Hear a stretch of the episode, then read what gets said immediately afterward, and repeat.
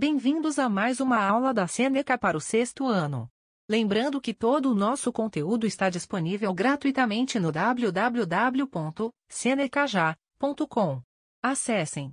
Hoje vamos falar sobre o desenvolvimento da Bíblia. O termo Bíblia vem do grego biblia, que significa livros. A Bíblia é dividida em duas seções principais, o Antigo e o Novo Testamento. Testamentum é uma palavra em latim para aliança, promessa barra acordo com vínculo. Jesus fez uma nova aliança com seus seguidores, que substituiu a antiga aliança dos judeus, refletindo o Antigo e o Novo Testamentos. O Antigo Testamento consiste nos mesmos livros que a Tanakh da tradição judaica, mas em uma ordem diferente.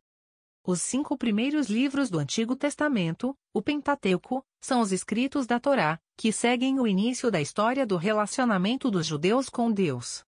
Existem vários outros tipos de literatura no Antigo Testamento, como lei, profecia, poesia, liturgia e história. O Novo Testamento são os escritos dos primeiros cristãos, os quatro primeiros dos quais são os evangelhos. O evangelho, gospel, vem do inglês antigo Godspell, e antes disso, do grego para boas notícias, Evangelion. Atos dos Apóstolos é a história dos apóstolos e da igreja primitiva levada adiante do Evangelho de Lucas. As epístolas, cartas, são o maior grupo de livros escritos por membros da igreja primitiva. O último é o livro da Revelação, Apocalipse de João. O cânone são os livros escolhidos finalizados por diferentes autoridades denominacionais. Os livros da Bíblia Católica, o Cânon de Trento, foram finalizados no Concílio de Trento, 1545 a 63.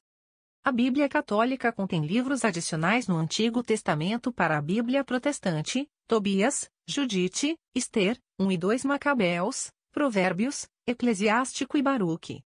Às vezes, são impressos como apócrifos nas Bíblias protestantes, e significam ocultos.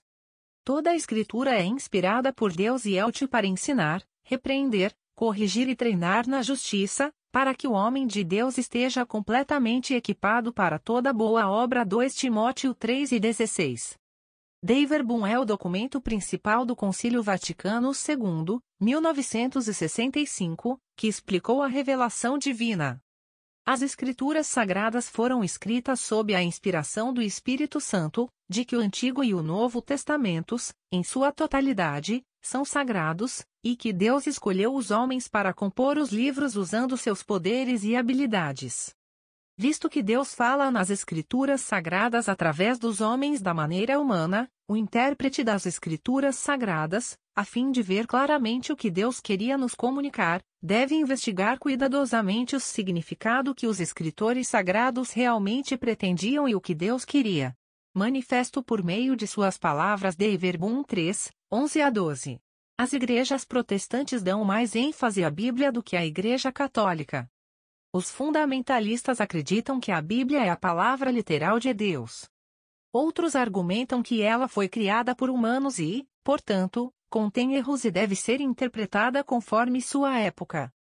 Outros acreditam que os pontos de vista da Bíblia estão desatualizados.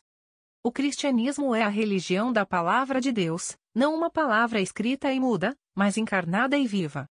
Para que as Escrituras não permaneçam uma letra morta, Cristo, a eterna palavra do Deus vivo, deve, através do Espírito Santo, abrir nossa mente para entender as Escrituras. Catecismo 108. Vamos falar sobre Deus e a Trindade. Os católicos acreditam que há um Deus em três pessoas. Os católicos acreditam que há apenas um Deus. Isso é conhecido como monoteísmo.